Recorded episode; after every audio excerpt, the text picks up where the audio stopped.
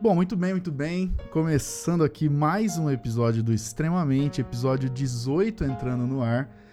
É, sabe que a galera vem, pessoal que vem ouvindo, alguns ficam me zoando, que falam assim, pô, Alecrim, mas todo mundo que você leva lá, irmão, você fala que é fã.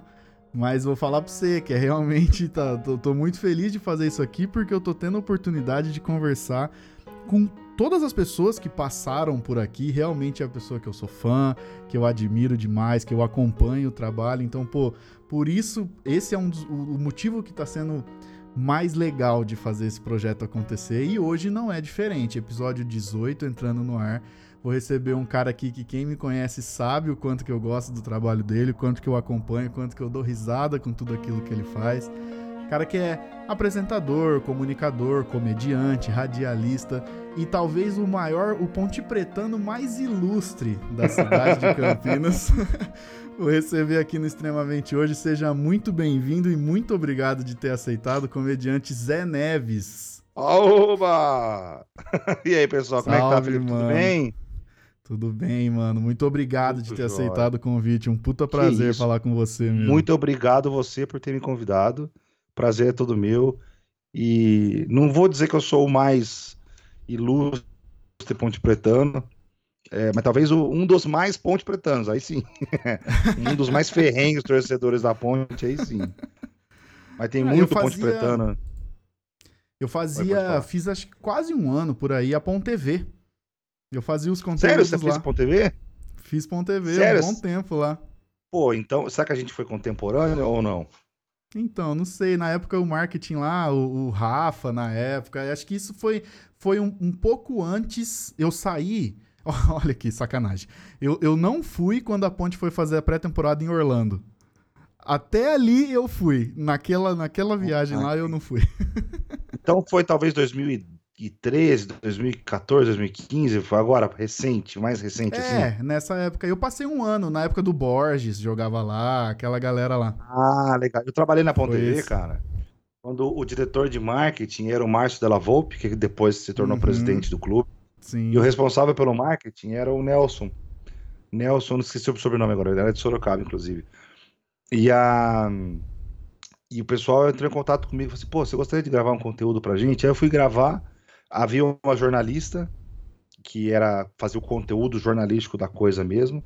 O Amauri, que era o cinegrafista, não sei se você chegou a trabalhar com ele lá, não sei. Não, E eu não. fazia as gracinhas. E era muito legal, cara. Era muito legal porque a gente fazia muita coisa assim. Era, era meio que assim, vai lá e faz. Né? E eu ia nas loucuras, o Amauri, que era o cinegrafista, ele me dirigia, aprendi muito com ele essa questão de postura, né? De, diante de uma Uhum. câmera e tal, de ângulo cruzado, não sei, plano, não sei o quê, papapá. E eu Aham. me esperava muito no CQC, né? De fazer, tentar fazer Ah, cabeça, fazer fechamento, fazer o miolo, fazer um conteúdo diferente. Então, pra mim, foi muito bacana. Eu aprendi demais. Foi muito legal mesmo esse tempo que eu passei na Ponte. Que da hora. Ô Zé, deixa eu Não fazer um um parênteses aqui antes. Ganhei eu uma também não. camisa, pô. então, tamo junto. Também não. Deixa eu fazer um parênteses aqui. A gente tá gravando isso na quinta-feira, 10 horas da noite, dia 17 do 8. Começou a chover igual um caceta aqui. Eu sou de Sumaré. Então, Sumaré? se caso acabar minha energia ou acabar minha internet, eu entro em contato contigo lá depois. Se caso der eu alguma acho- merda, já deixa eu eu te acho- avisar. Eu não sei como é que é na sua, na sua casa aí. Eu moro em Campinas, perto da John Boy aqui. E aqui acaba, assim, quando começa a umidade aumentar, que vai ter chuva, já acaba a luz. Então se acabar a também, é pelo mesmo motivo, viu? Demorou. Bom, pra quem não, não, não conhece o trabalho do Zé, eu acho difícil alguém de aqui da, de Campinas e região. O episódio 17 que eu soltei com a Lari Não é isso não, Cavalcante. cara. Você eu acho que eu sou difícil famoso? não conhecerem, cara. Eu acho sim, cara. Eu acho difícil. O Zé é apresentador lá da, da Educador FM, um dos apresentadores da Hora do Leite e também do Rádio Blog, além de ser comediante, obviamente, comédia, comediante stand-up, tem o Comédia 019 lá junto com o Luiz Paixão. E, mano, primeira coisa pra trocar uma ideia contigo, costuma consumir podcast ou é um negócio meio obscuro pra você ainda? É uma coisa que eu acho muito legal. É, eu conheci o podcast, essa, essa cultura do podcast, há bastante tempo. É, ache- achava que era um negócio que não, não pegou, pelo menos na primeira onda do podcast, assim. Até uma, Uhum. uma, uma marca de cerveja, a Skol, tinha o Skolcast. Eu não sei se você se lembra disso. E eles incentivavam a gravar podcast, cada um, todo mundo tem um podcast, mas o pânico na época tava com um podcast, Uhum. mas não foi pra frente. Eu falei, pô, é uma coisa que eu achei que não ia pegar. Mas de um tempo pra cá, vai de uns dois anos pra cá, eu comecei a acompanhar o podcast do Patrick Maia, do Porcos Voam. Ah, Porcos Voam. Patrick passou E- por aqui também, episódio Passou, né, 16 passou. ele veio. E ele me fez um convite pra gravar uns quadros com ele. Eu fazia o, o doutor Amauri, o Uhum. infectologista Amauri. Eu gravava com ele coisa de humor e comecei a me interessar. Então, eu gosto muito de aviação, né? De aviação comercial. Uhum. Comecei a acompanhar outros canais de aviação e o podcast desse pessoal. E fiquei com uma puta de uma vontade de criar o meu, de criar um conteúdo meu, sabe? Até porque tem condição de gravar, eu tenho equipamento, não é profissional, mas é razoavelmente suficiente para se gravar um, um podcast, um Uhum. conteúdo. E o que me falta, infelizmente, é esse bendito desse, dessa organização do tempo para gravar, editar e ter a cultura de postar sempre, sabe? É, então, todo mundo que passa por aqui, eu tento dar esse. entender se a pessoa consome e tudo mais e, e deixar esse, esse- essa dica no ar de, pô, todas as pessoas deveriam ter o seu podcast. É um puta de um, de um processo terapêutico. E ainda mais se tratando você, de um comediante criativo pra caramba. Não, é legal ter pra caramba. assim. É, eu tenho um canal no YouTube que eu comecei a alimentar com Uhum. vídeos que eu gravava lá, inclusive lá no Clube do Minhoca com o Patrick. É, f- A pandemia interrompeu a minha, a minha sequência de vídeos. E, cara, eu comprei um equipamento, nada muito sofisticado, mas uma, uma câmera boa, uma lente boa, um gravador de áudio legal. Falei, pô, vou começar a gravar meu conteúdo em casa. E parece que me trava, sabe? Que A, a- a cultura de gravar, me falta só o start, sabe? Assim, meu, vai lá e faz. E eu fico com medo da, da, da repercussão possivelmente negativa que isso possa ter, das pessoas não gostarem, da crítica negativa. Então é só uma insegurança muito grande, mas eu acho muito legal, cara. Isso, podcast é um negócio muito legal. O canal no YouTube também, alimentar o YouTube também acho Uhum. muito legal. Pô, Muito sou legal, caras velho. que acompanhava tudo, que, que quando você posta, continua acompanhando, na real, o seu canal no YouTube. Sempre Ah, achei muito legal. legal que você fazia lá no, no- no- pelos shows aqui na região, você já postou alguns vídeos, lá no Minhoca Isso. também. E, mas Era é muito muito complicado, assim, é, quantos anos você tem, cara? 27. 27, puta idade legal, que a cabeça tá fervendo, a gente Uhum. tá com ideias, e executar é uma coisa trabalhosa, mas ao mesmo tempo prazerosa. É, eu tenho é, a cabeça de velho, eu tenho 40 anos, mas eu tenho a cabeça de 60. Só o fato de ir lá, montar o tripé, montar a câmera, depois colocar a lapela, setar, fazer o corte certo. Eu falo, mano, puta trabalho. Aí eu falei, vou colocar alguém pra fazer isso pra mim. Aí o custo já tava fora da minha, do meu budget. Eu Uhum. falei, puta, eu não- semana que vem eu faço. Aí semana que vem, semana que vem, mês que vem, ano que vem. Dá, dá, deu o que deu, né?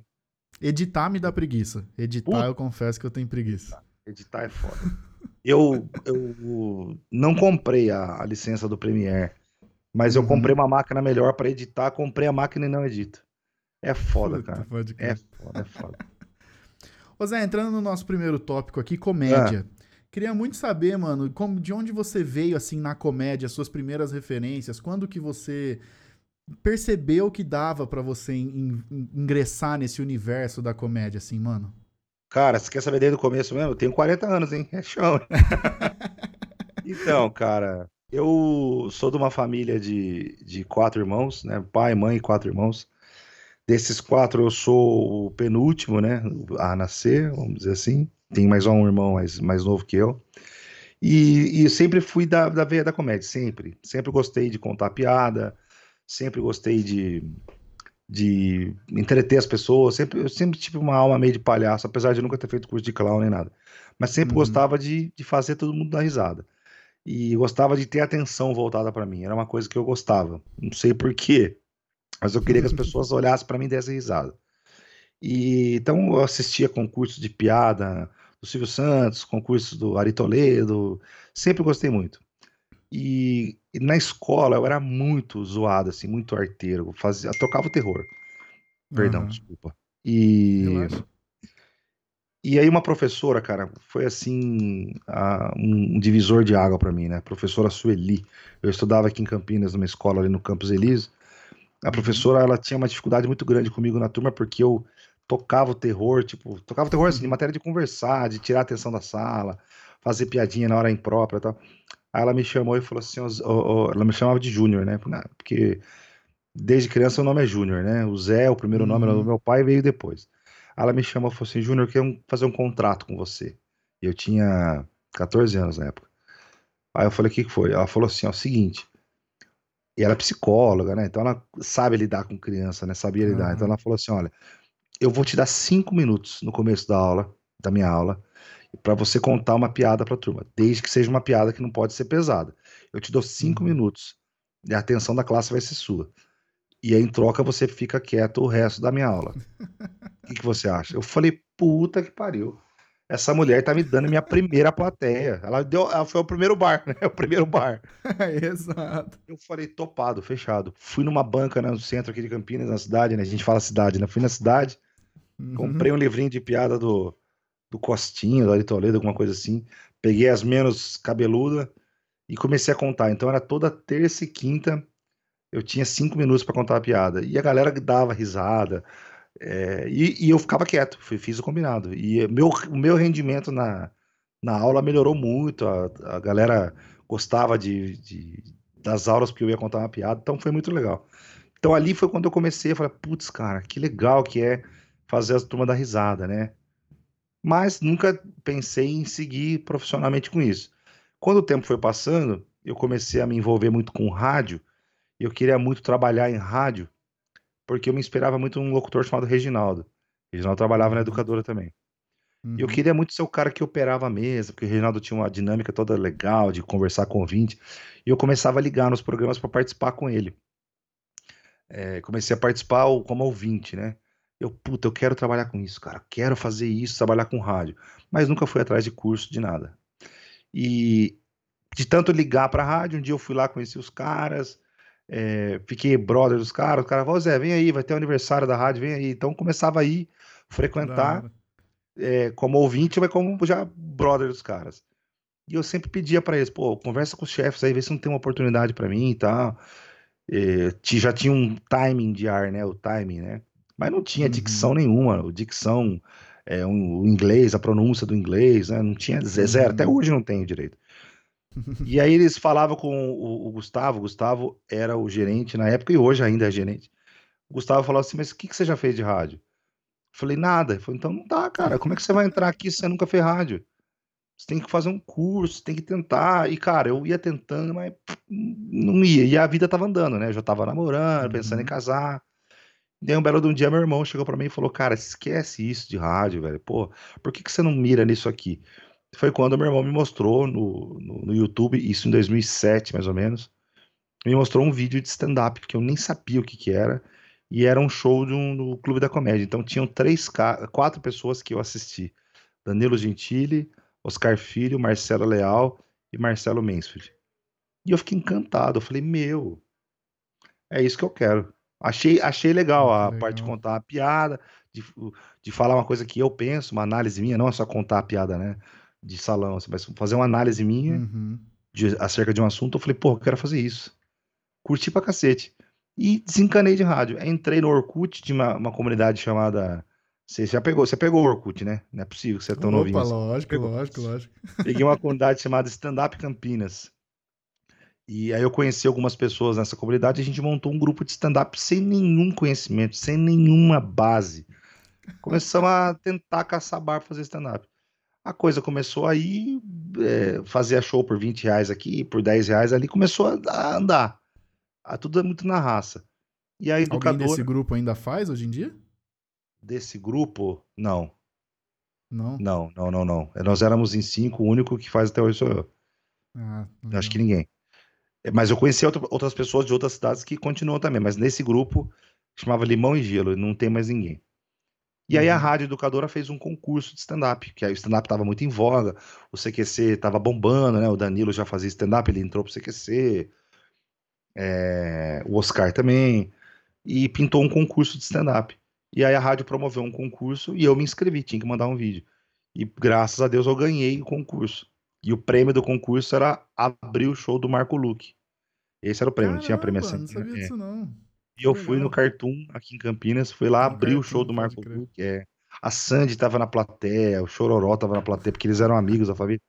Pô, falei, pô, apresentar pro Marco Luque com a Sandy. E aí eu apresentei e graças a Deus, de novo, fui muito bem. É, achei que o resultado foi legal, né? Eu gostei da minha apresentação. E passou uhum. uma semana, o Gustavo me ligou, o mesmo cara que, que tinha uhum. fechado várias portas, mas aí ele me explicou por que que não. Ele me ligou e falou: Cara, você não pode entrar na rádio como locutor, o operador da mesa. O operador da mesa, você uhum. sabe, né? O cara que opera os botões, Sim. opera um sistema operacional lá, o pulsar, né? O sistema uhum. que controla as mídias e tal. Você não pode entrar numa rádio fazendo o que o Reginaldo faz, porque você não tem experiência. Agora, como animador, você é bom, eu queria ter você no time. E aí ele me chamou para trabalhar na rádio. Então, quer dizer, eu dei uma volta, né, por fora para chegar uhum. onde eu uhum. queria. Então, hoje eu tenho o privilégio de trabalhar na rádio, que é o que eu gostava, e com humor, que é o que eu aprendi e sempre, sempre quis fazer, né? Então hoje eu trabalho Cara, são com. Duas, e são duas coisas muito legais nisso que você falou. É, imagina o quanto de gente, a gente já viu muito comediante falando sobre isso. Imagina quantos comediantes que hoje fazem isso não tiveram esse mesmo start que você teve vendo o Clube da Comédia lá atrás. É, não, mas e imagina o tanto de gente que ouve a educadora, que sempre ouviu que sempre quis trabalhar lá como apresentador, exatamente. como seja o que for, e você conseguiu. Muito legal eu consegui, isso, cara. Exatamente. Isso, é eu sou abençoado, cara. Eu, sou aben... uhum. eu, eu me considero, assim, abençoado, porque eu trabalho no que eu gosto, é... vivo do que eu gosto, consigo pagar minhas contas, tenho uma... Uh, colocar, pagar a escola da minha filha, é, uhum. pagar a prestação da casa com aquilo que eu gosto de fazer. Uhum. É, eu sou feliz. Eu trabalho muito, mas muito mais do que eu trabalhava quando eu era bancário, mas muito mais. Mas um Você trabalho. era bancário, mano. Eu era bancário, cara. Eu era. Eu era concursado da Caixa Econômica. Eu trabalhei, prestei um concurso da Caixa. É, entrei na Caixa em 2003. E, e, todo esse processo de tentar ser radialista, era tudo isso com a Caixa Econômica junto. Hum. A vantagem da Caixa Econômica é que eu era é, seis horas, né? Eu, trabalhava por seis horas. O bancário trabalha hum. seis horas. Hum. Então eu tinha um bom tempo também para fazer outras coisas. E quando o stand-up começou a dar certo para mim, é, quando a coisa começou a virar, na época desse concurso aí da, da educadora, né? quando a coisa estava rodando legal, eu não consegui conciliar nem mais a, ser um bom bancário, nem um bom humorista. Começou a conflitar. Foi quando eu decidi sair do banco. Decidi investir, apostar em mim, né? E aí foi outra história. Outra... Que ano foi isso, mano? Foi em 2011. Você já era casado? Já, já. Mas eu não tinha filho. Só, ah, só deu tá. certo porque eu não tinha uma filha. É, minha filha hoje tem cinco, tem cinco anos. Né? Só, só foi assim porque eu tive essa coragem porque eu era casado apenas, não tinha uma, uhum. uma terceira pessoa aí para me preocupar, né? E porque minha mulher é uma foi... puta decisão difícil, né, porra. né, porra? E minha mulher foi muito parceira minha, né? Ah, eu cheguei, cheguei nela e falei, olha, é... foi bem assim mesmo. Eu falei, olha, eu quero tentar, eu quero experimentar. Eu tinha 30 anos na época, né? Eu quero tentar, uhum. quero experimentar. E 30 anos, cara, tipo assim, não é um velho, mas não é mais uma idade que você pode é, ficar arriscando muita coisa. Eu dei all-in, né? Eu, dei, eu joguei todas as fichas. Uhum. Eu quero tentar, só que se você falar que não, meu, eu acho que eu não vou tentar. Né? Mas eu preciso saber se você topa, porque se você topar, a vitória vai ser junto. Se você. Uhum. Se eu topar e eu errar, a derrota vai ser em conjunto. Ela falou: não, vai para cima. Vamos, tem que tentar né? Se der certo, ótimo. Se não der, pelo menos você não chegou com 70 anos e ficou pensando, e se eu tivesse tentado? Sim, que eu acho que a maior frustração do ser humano é essa. Então é Pô, isso, legal. Cara. Mano, sabe o que eu gosto mais de, de, de Tô ouvir? Tô falando muito, não, cara. Eu falo demais, hein, de velho. De jeito nenhum, de jeito. Falei com a Lari, mano. Fica tranquilo. é, o bicha fala. A bicha fala. Sabe o que eu gosto pra caramba de conversar com comediante? É ouvir os perrengues perrengue de começo de carreira, perrengue de, de casa vazia, de piada que não entra, ou de alguma coisa, de piada que fez um time errado. Cara, eu só Passou comecei, muito perrengue, mano. Meu stand-up foi o perrengue, né? Não foi um perrengue meu. Mas eu tava começando no stand-up, é, começando que eu falo assim, eu tava estudando, escrevendo, e não tinha testado em lugar nenhum. Não tinha feito em lugar nenhum ainda, não tinha nada. Não tinha, eu não tinha subido num palco. E aí uhum. tinha um bar aqui em Campinas, é, se chamava Jockey Piano Bar. Ele ficava ali no centro, fica ali no centro. Uhum. Esse bar acho que não existe mais. E já tinha um grupo fazendo stand-up lá. E o Fábio Lima, um humorista com quem eu trabalhei, já estava fazendo stand-up lá. E ele falou, cara, é, você quer vir assistir? Vem assistir o stand-up. Eu conversava com ele por Orkut, né? Vem assistir um dia, pô, você vai gostar, tá? E aí eu fui assistir, fui lá para assistir. E, nesse show ia se apresentar a Mel Maher. A Mel uhum. é uma uhum. puta humorista também, gente uhum. fit demais, gosto muito dela. E quando eu tava lá para assistir, eu tava sentado na poltrona para ver o show dela. O Fábio e a produtora do show chegou e falou assim: Cara, a Mel foi assaltada em São Paulo. Ela tava indo, vindo para cá, ela foi assaltada na 23 de maio e ela não vai vir mais. Eu falei, falei, e daí? Não, você consegue, você consegue apresentar? Você consegue fazer uns cinco minutinhos? E eu não fui para apresentar, eu fui para assistir. E eu nunca uhum. tinha subido no palco. Eu falei, cara, acho que eu consigo, não sei, mas, meu, tipo assim, eu nunca fiz. Eu tenho as ideias, mas eu nunca executei. Eu falei, não, beleza, faz cinco. Eu falei, tá bom, tá ótimo. E foi muito foda, porque assim, quando o humorista vai tentar pela primeira vez, porra, vai pai, vai mãe, vai irmão, vai namorada, vai todo mundo. Uhum. E aquele dia não uhum. foi ninguém, porque eu fui para assistir. E eu subi pela, vez, pela primeira vez no palco sozinho. Sozinho, assim, sem nenhum escudo lá embaixo, sem né? Torcida. Sem, sem torcida, isso. e foi legal porque consegui arrancar uns risos, consegui quebrar o, o, o estourar o lacre, né, vamos dizer assim, uhum. e consegui uhum. apresentar, cara. Puta, aquele dia ficou marcado, foi dia 25 de maio de 2009. Eu tenho até uma foto, tá guardada em algum lugar, a foto da roupa que eu tava, eu lembro a roupa, eu lembro tudo, o texto que eu fiz. E agradeço a Mel até hoje, o ladrão que assaltou a Mel. Graças a você, eu tive uma oportunidade, né? E dali começou. Eu comecei com o Fábio, a gente começou a se apresentar. Tinha um show no Teatro Dom Pedro, é, aqui no, no, Shopping Dom Pedro, chamava Seleção do Humor. Aí Cara, a... eu já vi esse, eu já vi vocês lá umas, nossa, umas seis vezes. Nossa. Aí a produtora desse show, vezes. assalto, ela falou: "Pô, você não quer fazer no Seleção um dia só para testar?" Fui lá, fiz, gostaram. Volta semana que vem volta semana que vem. Aí começou, ó, semana que vem é 50 reais, tá bom? Aí de repente virou 100, e de repente eu tava no elenco já, eu tava ganhando um cachê fixo. E foi assim foi, cara. Legal isso. Ô, Felipe, a, a, a, o negócio, cara, se eu estiver falando muito, você me corrige aí. Relaxa, que é isso. Tem muito humorista, cara, e, ou radialista, ou qualquer coisa que seja, que quer começar e vem perguntando para mim assim, cara, qual é, como é que faz? É, como é que quais são os caminhos? Velho, não tem muito um caminho certo. Você tem que se lançar. No começo você tem que correr atrás de um objetivo, sabendo que você. Se você quer ir para São Paulo, você pode ir pela Castelo, pela Anhanguera, pela Tamu. Você vai por vários caminhos, mas você, vai chegar, uhum. você vai chegar em São Paulo. O importante é você só ter a calma de esperar as etapas. Pode ser que no meio do caminho fure um pneu, pode ser que tenha um congestionamento, pode ser que você chegue em São Paulo tem que fazer um desvio e tem que dar uma volta maior. É só ter a calma. O, o a escada, cara, que eu, eu considero a minha, minha vidinha profissional assim uma escada, né? Eu olho muito mais para baixo do que para cima. Eu vejo muito mais o quanto que eu já subi do que quanto eu quero subir ainda. Então, estou muito feliz por, pelos degraus que eu vou subindo devagar, sabe? Saboreando as vitórias. E, tipo, é, mas você não vai estourar no, no Brasil inteiro igual é, o Maurício Meirelles, mas não precisa, não me importo com isso. Eu, eu gosto de uhum. viver da, da arte, viver do, do, da comédia, viver do rádio, viver do stand-up. Para mim tá ótimo. É, isso aí é Cara, é consequência. É essa, é, é essa felicidade, é essa gratidão assim de todo mundo que alcança viver de uma parada que realmente ama, é, consequentemente ganhar uma grana com isso, viver disso, é, é foda, né, mano? Nossa, é, cara, o sonho da minha mulher, desde os os 15 anos dela, ir pra Disney. É, uhum. nunca teve condição de ir pra Disney, né? É, ano passado inteiro, olha, ano passado, 2019, eu fiz uma intenção de juntar dinheiro de, de evento, de stand-up e tal. Conseguimos nós três viajar pra Disney no, no final do ano passado. Foda, Aí, pô, você chegar lá e falar, pô, consegui realizar o sonho de alguém, importante para mim, com o dinheiro do meu trabalho, que é prazeroso para mim, porra, eu, pra que, que eu preciso de muito? Não preciso, tá excelente.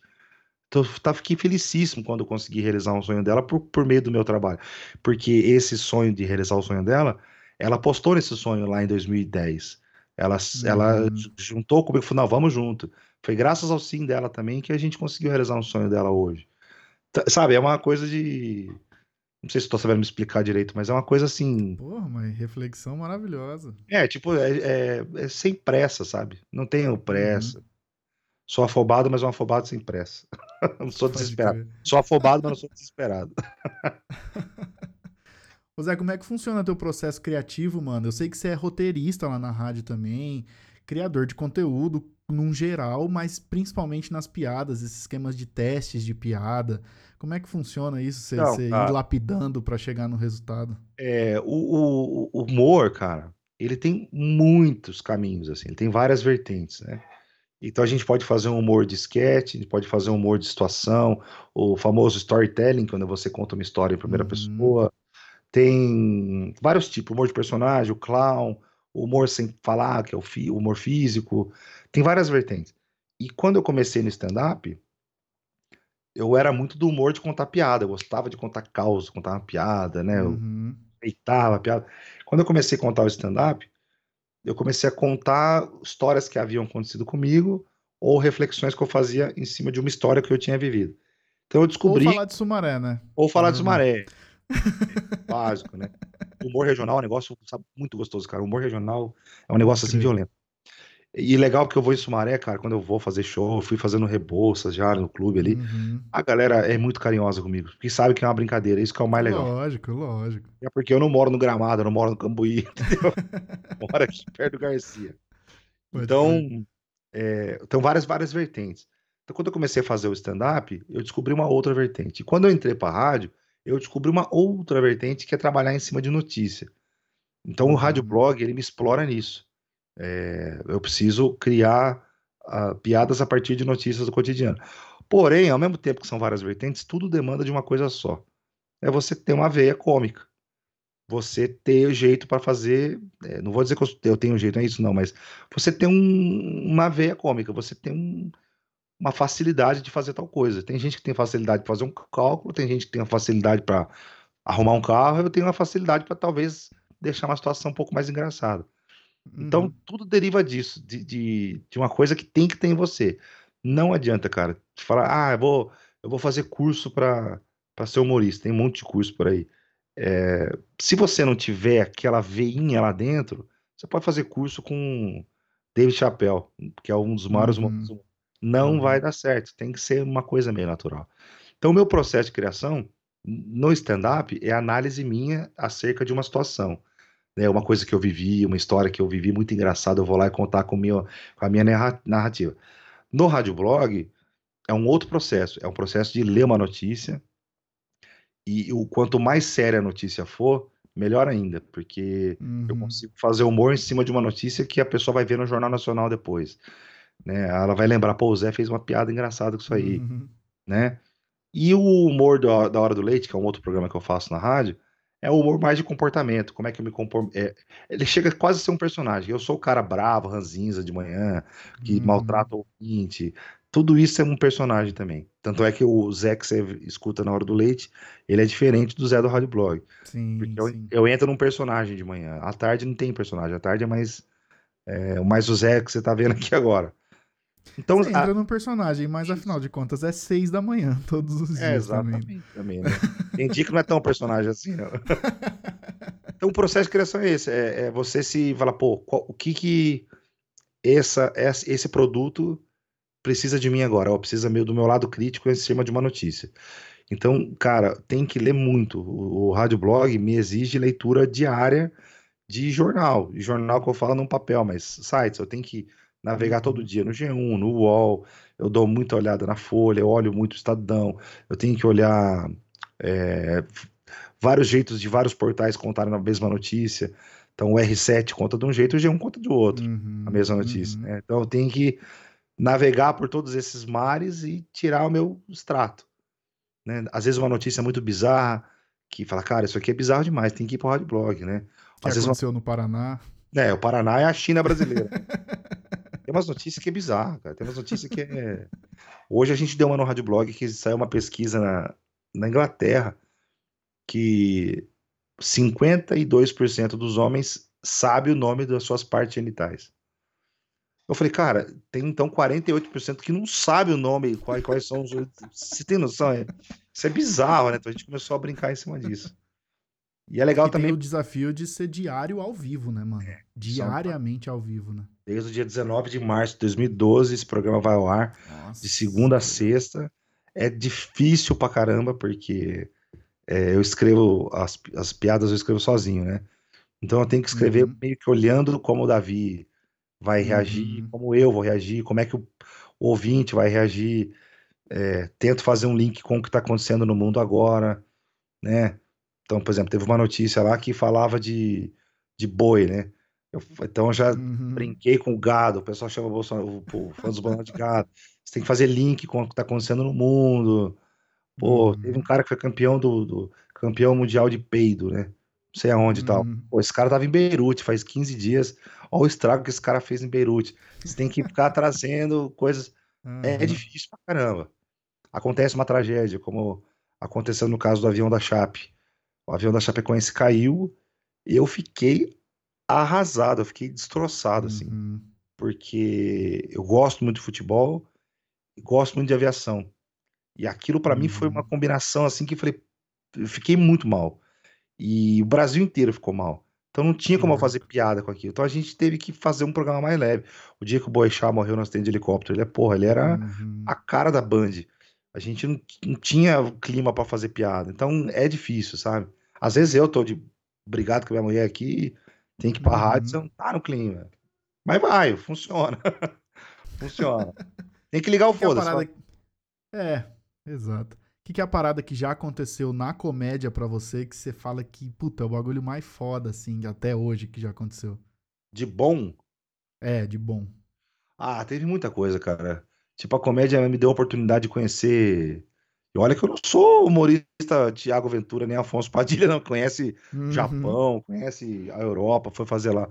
Mas coisas assim que pra mim foram muito legais. Quando eu tive no programa do Ratinho, fui entrevistado pelo Ratinho, assim, é, eu naquele dia tava o Milionário José Rico, que eu sou muito fã de música sertaneja. Uhum. O José Rico tocava Fome a Viola. Eu falo, caralho. Aí o outro dia eu fui fazer um show é, quase chegando lá no Acre, em Rondônia. É, são coisinhas assim, cara, que me fizeram conhecer, por exemplo, é, Foz do Iguaçu, que eu fui conhecer as cataratas. Uhum. Sabe esse tipo de coisa? Pra mim, é, é, talvez pra muita gente fala, nossa, que merda. Mas pra mim, cara, fala, porra, a comédia me levou a tal lugar, a tal situação, a tal encontro. Pra mim foi isso é do caralho. Eu fui até conhecer o legal. Silvio Santos. Eu tenho um negócio, eu vou te mostrar um negócio, peraí. Vou pegar aqui pra Quero você. ver. Pra mim, cara, isso aqui é um, é, é- é um prêmio, tanto é que eu fiz dele um prêmio.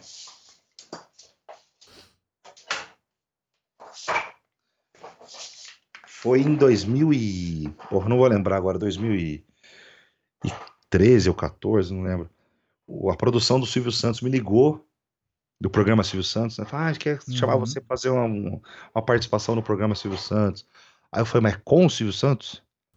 É, com o Silvio. Eu falei, e minha avó, cara, minha avó já tinha morrido. Minha avó era fã número um do Silvio Santos. Eu falei, cara, pelo amor de Deus, eu preciso ir.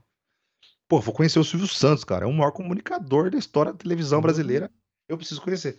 Fui lá, era um concurso de contar piada. Não era nem stand-up, era um concurso de piada.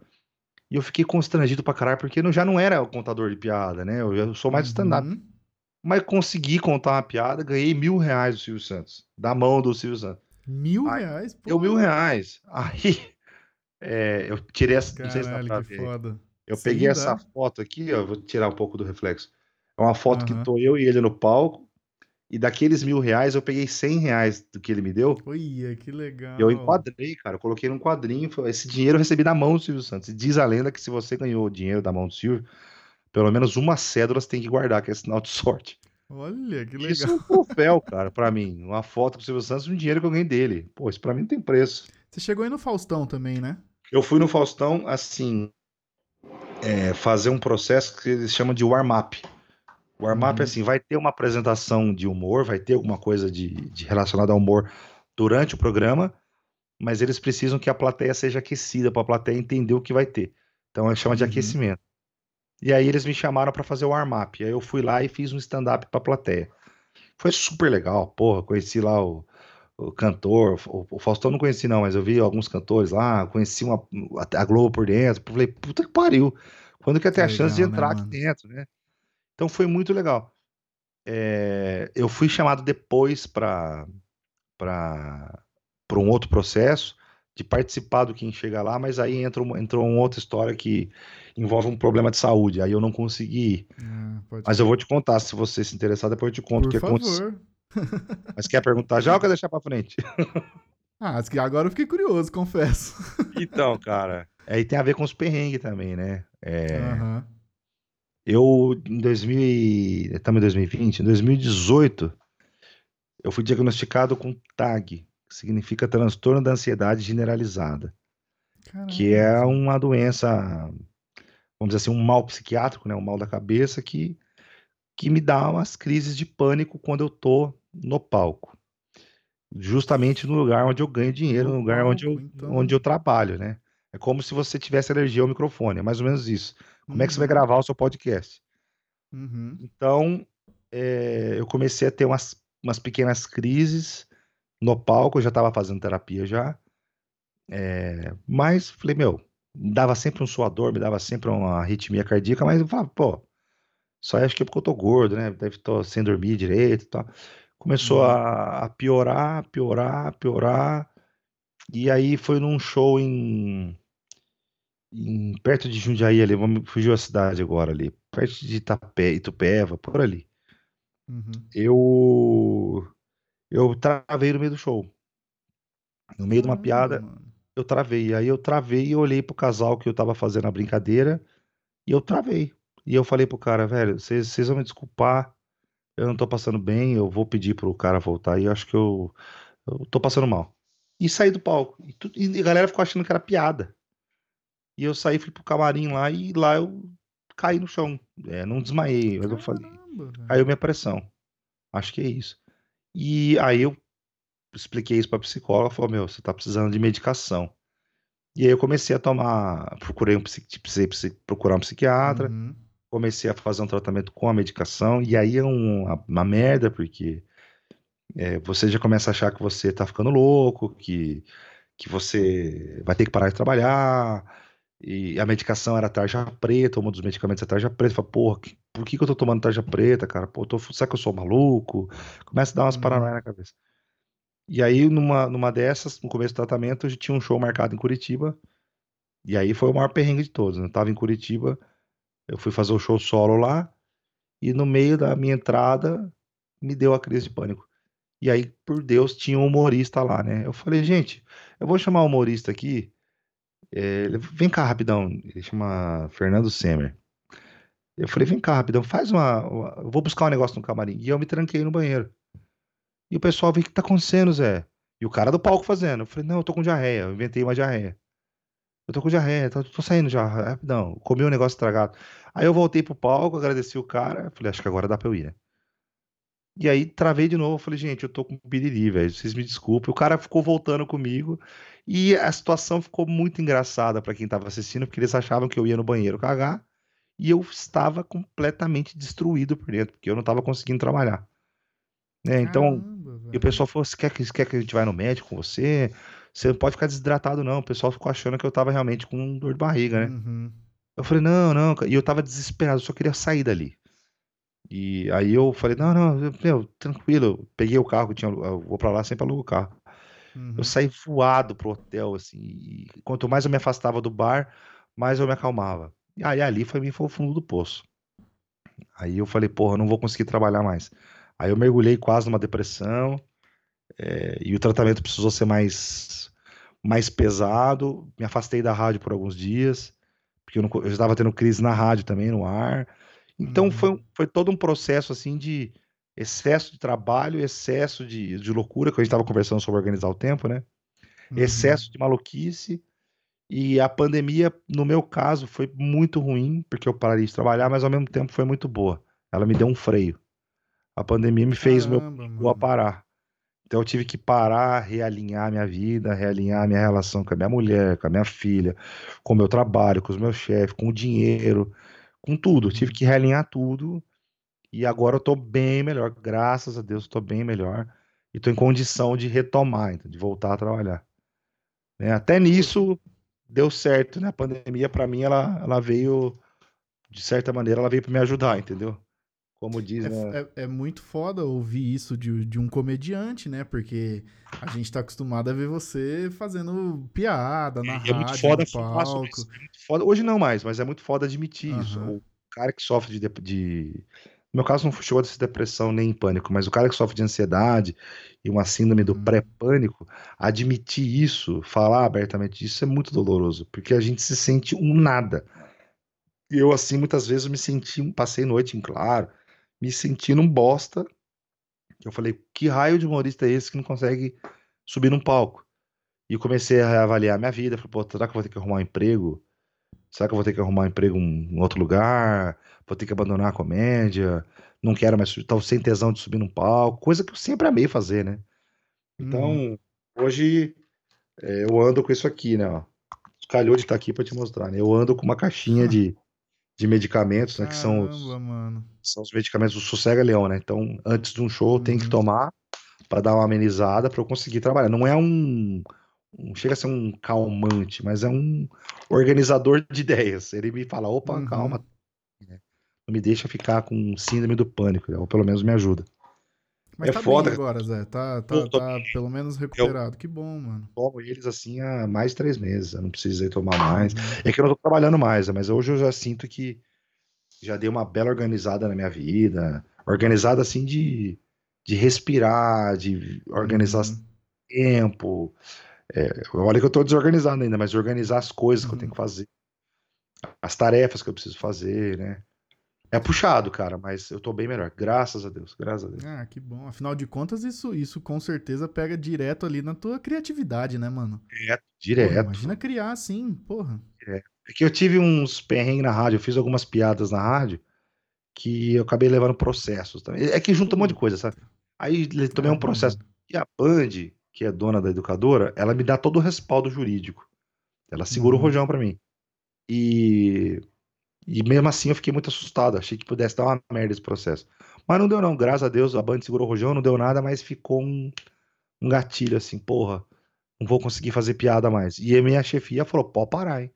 Você vai fazer as mesmas piadas Olha, que você que sempre legal. fez. Que bom, né? Ah, é, graças a Deus, né? Sempre me deram muito respaldo em relação a isso. É isso, cara. Isso. Eu tô melhor, tô melhorzão. Obrigadão pela, pela oportunidade de falar sobre isso. E se tiver Pô, alguém ouvindo. Legal, cara. Se tiver alguém ouvindo aí que, que sofre disso, não tenha vergonha, cara. O primeiro passo é você reconhecer que você tá doente, que você precisa de ajuda. Psiquiatra não é só para maluco, uhum. é para evitar que você fique maluco. É, no meu caso foi assim. É, o psiquiatra é, um assuntos, Os assuntos é meio, são meio que tabus, né? Mas são, a partir do momento. A, o primeiro passo é falar sobre, né, mano? Falar sobre, admitir que tá doente, parar, fazer uma pausa, procurar ajuda. Terapia, medicação. Só terapia não resolve, só medicação não resolve. Tem que ser terapia, medicação e uma vontade de, de superar. E é, supera. Cara. Supera. Já cheguei num show aqui em Hortolândia aqui que eu precisei sair correndo, cara. Tá, eu fui entrar no palco, tava o Christian Pior, o Evandro, né, fazendo a, a primeira uhum. parte.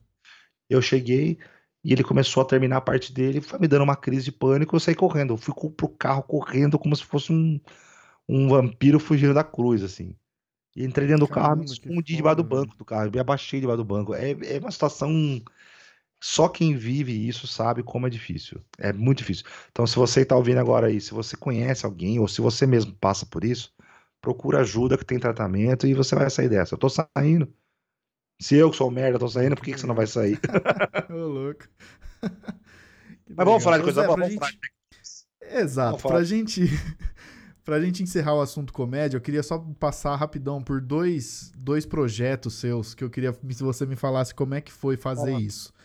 Que é o Comédia 019, o projeto lá do, do, do, do shopping Parque das Bandeiras. Que vocês Sim. lotaram aquele shopping, do, deixaram abarrotado de gente, trazendo um monte de gente, fazendo o trampo de vocês, levando stand-up de graça para todo mundo lá. Como é que foi Verdade. isso, mano? Cara, o Comédia 019 ele é um projeto é, que, que existiu a partir do momento em que eu e o Luiz Paixão, a gente falou, pô, você trabalha com os seus shows, eu trabalho com os meus. A gente é humorista, mas também produz, né? Se a gente uhum. se juntasse para produzir junto, juntasse a, as forças, né? Falou, beleza, criamos uma identidade visual, lá, o Comédia 019, e começamos a oferecer nos bares das cidades aqui, né? E começou a dar certo. E aí o shopping, o Parque das Bandeiras, entrou em contato com a gente Falou, pô, a gente quer colocar stand-up aqui na praça de alimentação. Já tinha. O Matheus Ceará fazia lá já, mas uhum. é, uma outra cara tal. A gente quer colocar stand-up aqui, o Matheus não quer fazer mais, vocês topam? Aí a gente ligou pro Matheus, o Matheus falou, pô, pode tocar lá. Porque a gente tem, tem esse cuidado de sempre uhum. falar com o antecessor para ver se ele se importa, se, se realmente o que a outra parte está passando pra gente condiz com a realidade, porque lógico. esse meio é tudo muito complexo. Lógico, lógico. E aí ele falou: não, toca o barco lá. E a gente começou a fazer o stand-up lá de, de quarta-feira, começou a dar muito certo, e o shopping falou, pô, a gente quer colocar uns nomes mais legais aqui. Os nomes que estavam indo lá tava legal pra caramba, mas a gente quer colocar os nomes de maior exposição nacional. Aí a gente conseguiu falar com o Rodrigo Marques, falamos com o Nando Viana, com o Cambota, e a coisa começou a ganhar corpo, começou a ganhar corpo. E aí, como a gente trabalha, eu, eu e o Paixão, a gente tá nisso há bastante tempo. Eu tô no stand-up há 10 anos, o Paixão tá há 9. A gente uhum. conhece muita gente das antigas, quando uhum. muita gente nem vivia disso, né? Uhum. Aí eu falei assim, pô, vou ver com o Afonso, se ele toparia vir. Eu expliquei para ele, ele falou, Zé, eu não vou, porque shopping é uma bosta. E olha que o Afonso, cara, ele já tinha o seu milhão já no, no Instagram, e ele falou, cara, uhum. shopping é uma bosta, ninguém ri de nada. Eu falei, Afonso, tá maluco? Pô, você é o Afonso, cara. Ele falou, não, não tem nada a ver isso. Só que eu falei para ele, cara, lá é diferente. As pessoas no Bandeiras, elas vão realmente para assistir. Elas vão uhum. para prestigiar. Vai ser legal.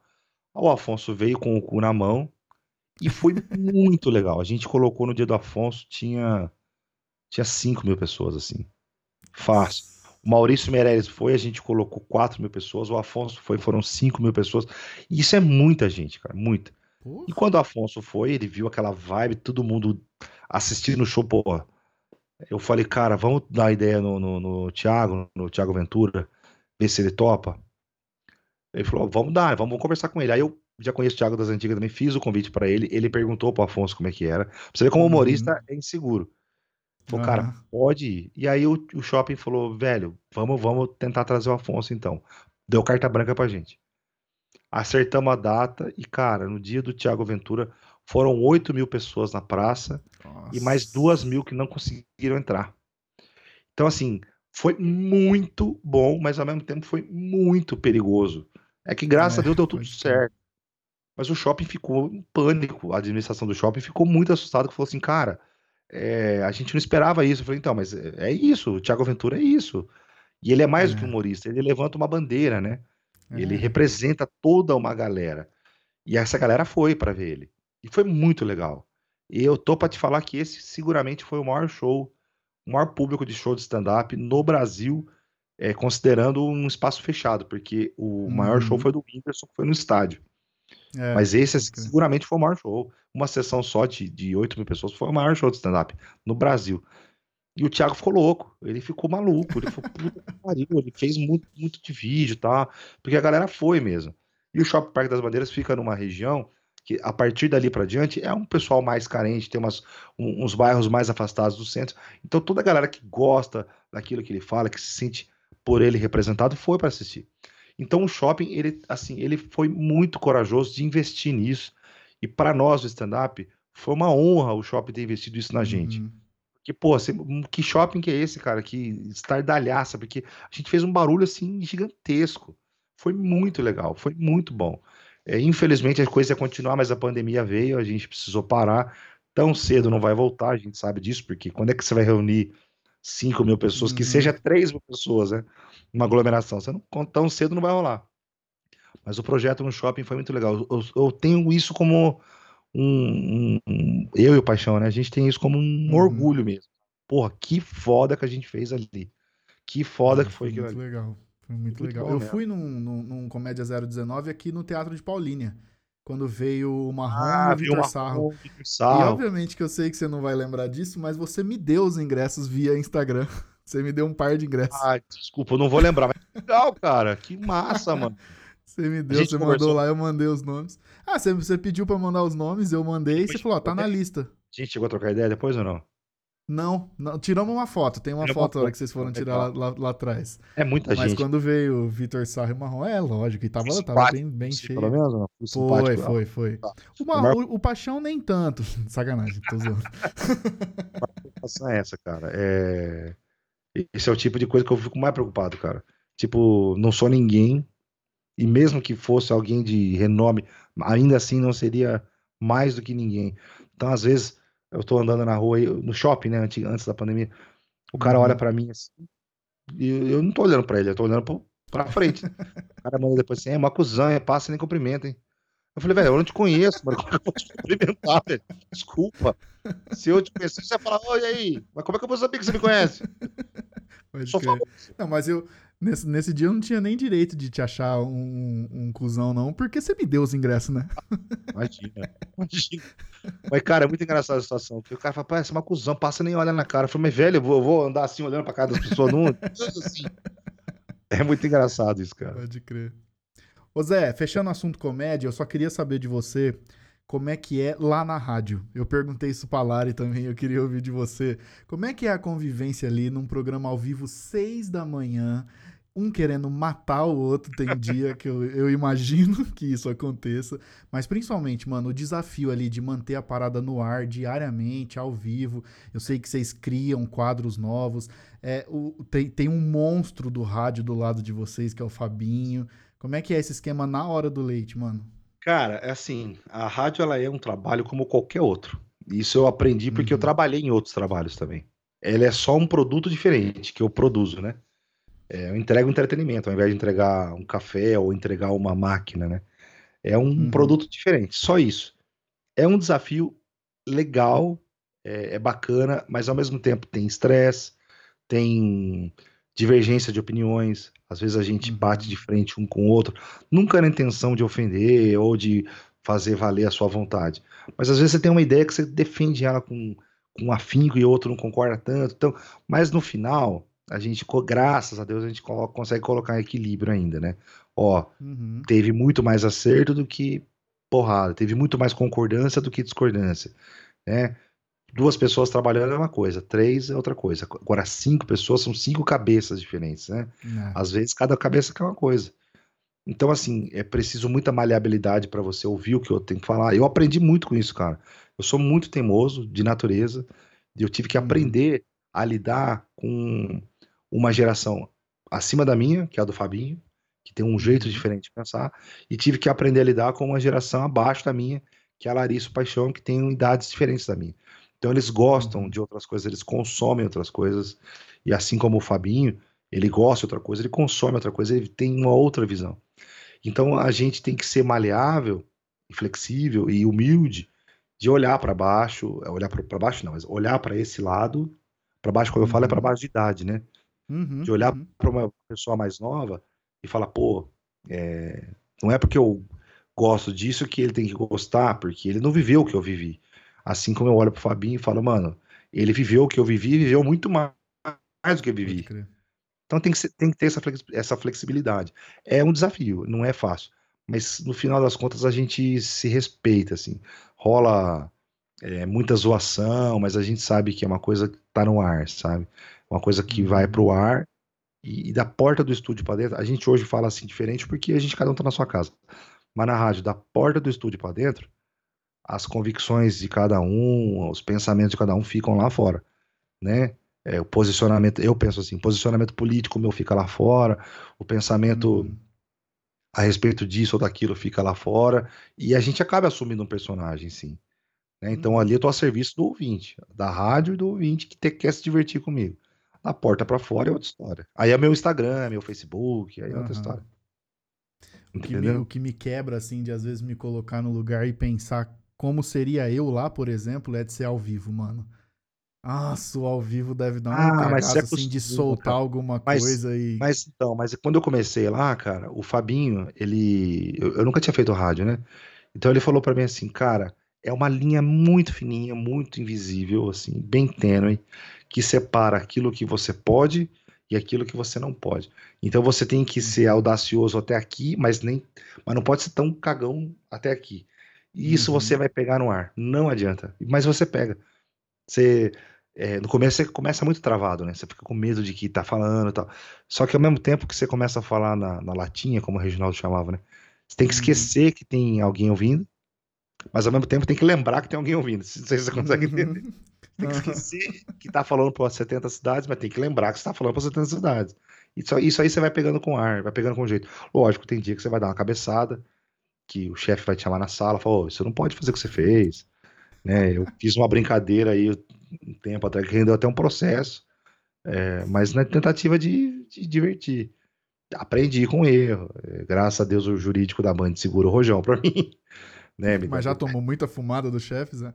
Não, cara, não, fumada não. Lá o- a chefia lá, eles são o Gustavo e o Fabinho, Eles são muito parceiros, assim, sabe? Ah, Eles. A porta da, da sala fica sempre aberta. Se você quiser entrar lá qualquer hora, entra. Se quiser fechar a porta, fecha, conversa. Eles são muito assim. Deixam. Eles deixam você criar, mas hoje toda a equipe sabe assim, ó, meu, isso aqui eu posso fazer sem perguntar pra eles. Ou então, hum, isso aqui é melhor perguntar. A gente sabe Uhum. já linkar isso, sabe? Uhum. Sabe fazer essa análise das coisas.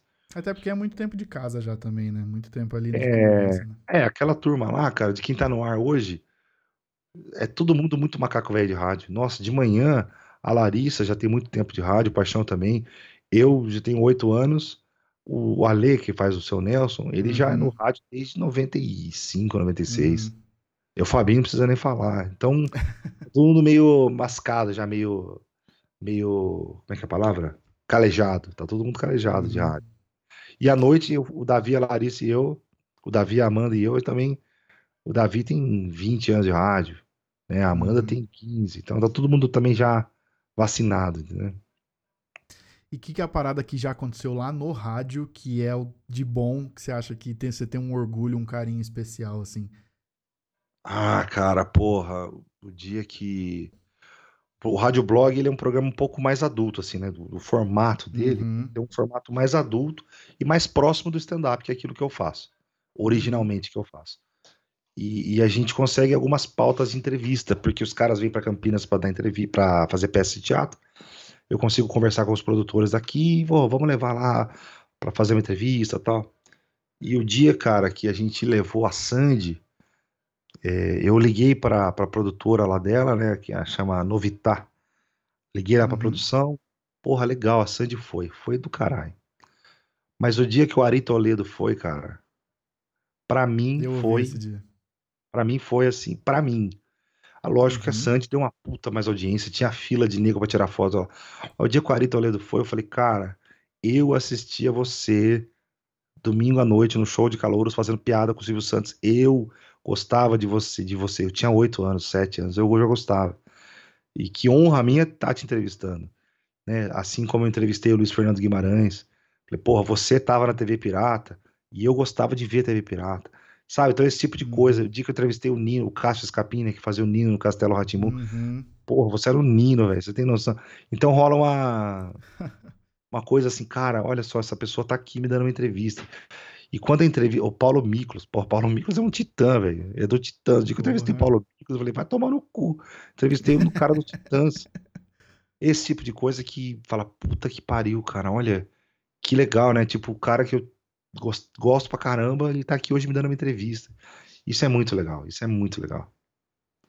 Meu Ah, sonho é entrevistar o Cortella. O dia que eu levar o Cortella lá, o, o, o Pondé, o Karnal, esse- aí, eu, eu, aí eu gozo.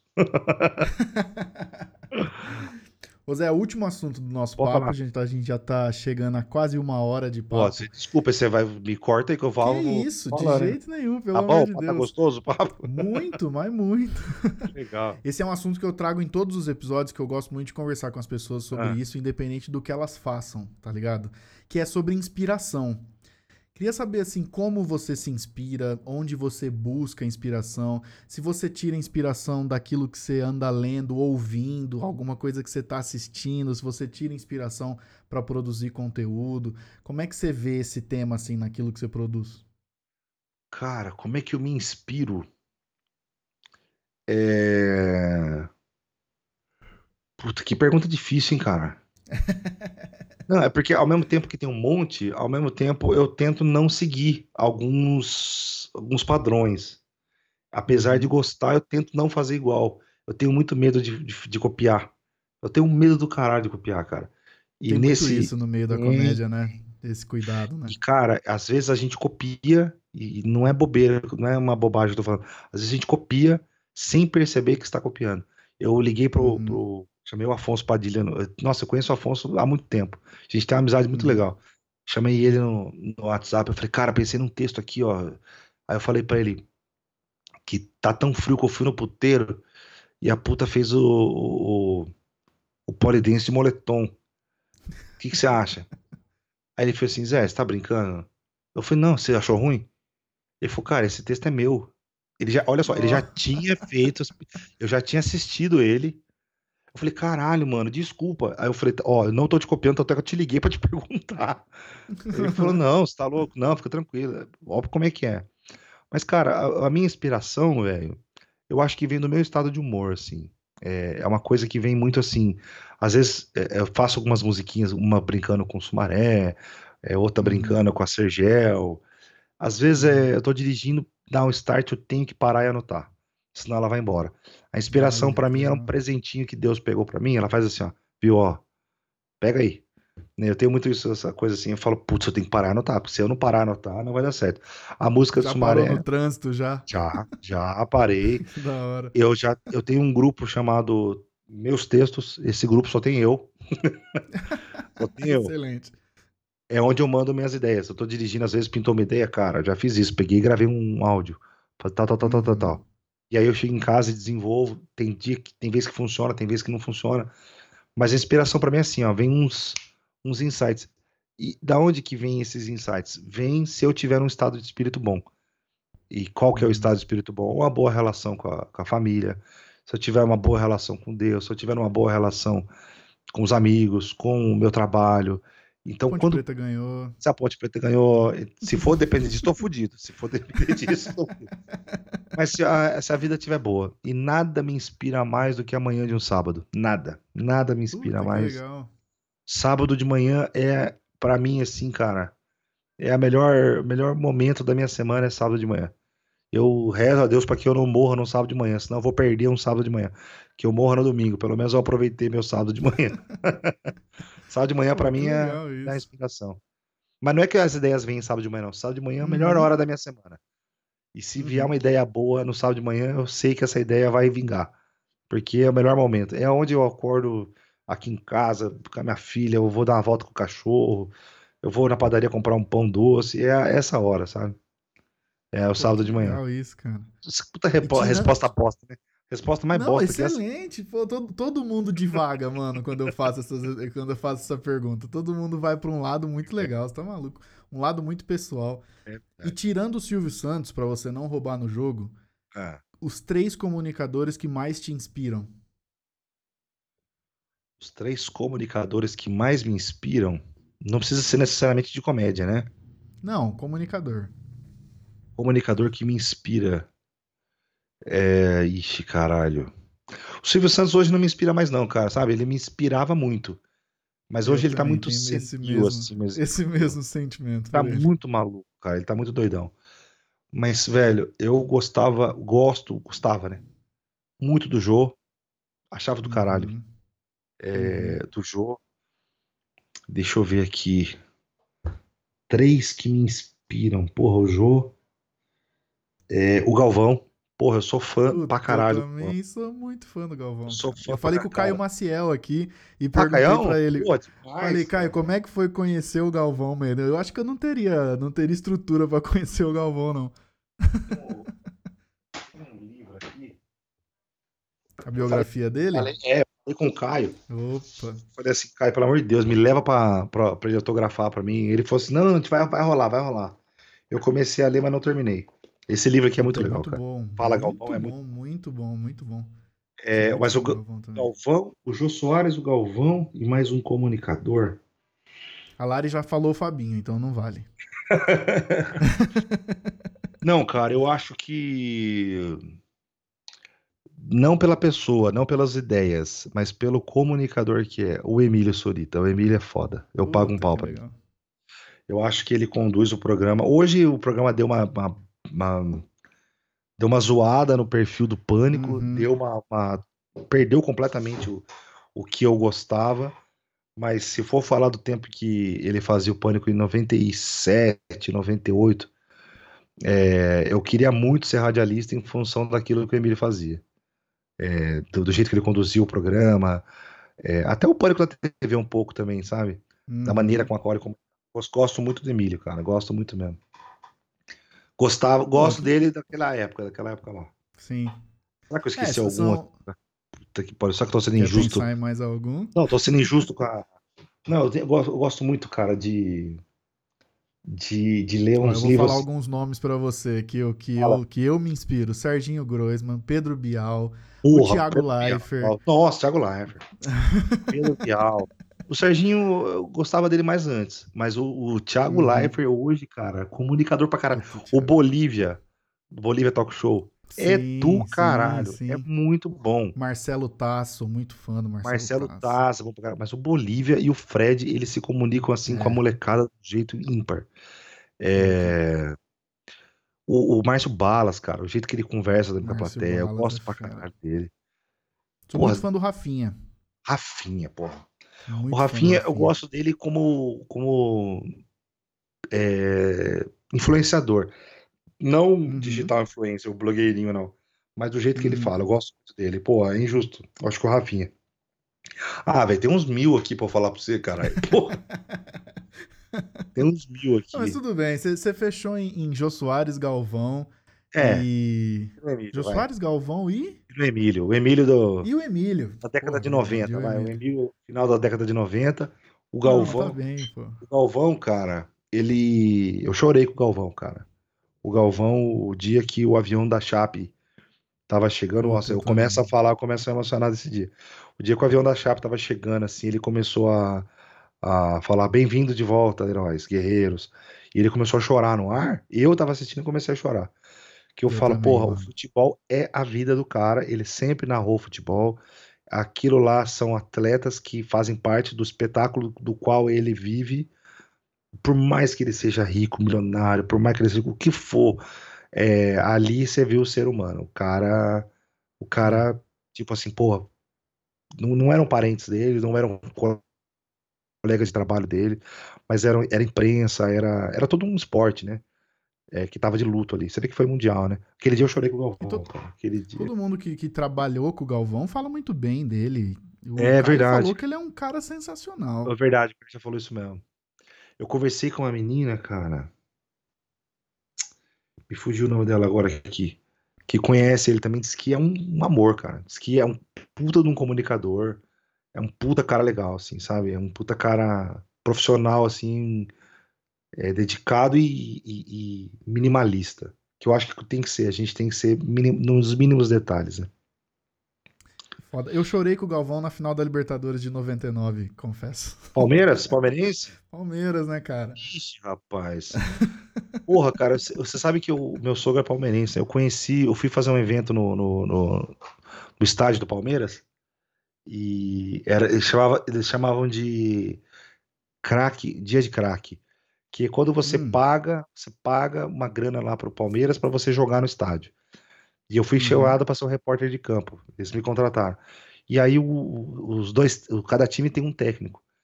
E o time não sabe, né? Os times não sabem quem vai ser o técnico. E cheguei lá, tava o Evair de um lado e o César Sampaio do outro.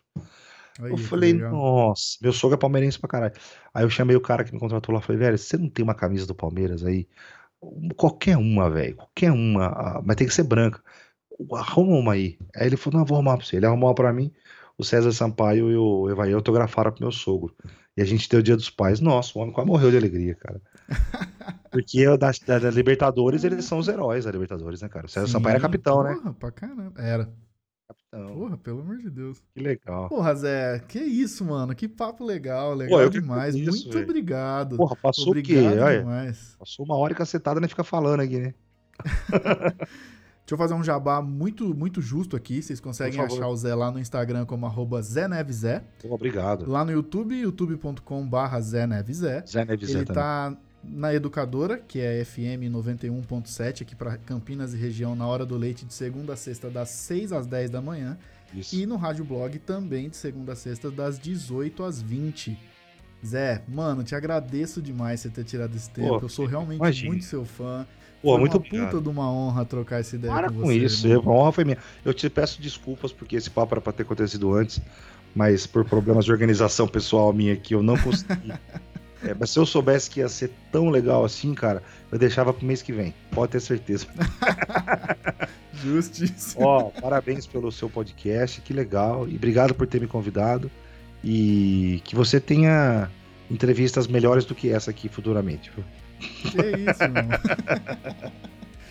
Muito legal. Bom, vocês podem me achar lá no Instagram também como arroba Felipe o Alecrim, lá no Twitter também como arroba Felipe o Alecrim. Esse foi o episódio 18 do Extremamente. Muito obrigado para todo mundo que ouviu até aqui. Mais uma vez, obrigado, Zé Neves. Obrigado, eu. Conheçam o trabalho do Zé, sigam o trabalho do Zé, porque é muito bom e tudo que eu indico é muito bom, cara. Eu nunca indiquei coisa ruim para ninguém. Dica Ponte Preta. Valeu pra tudo.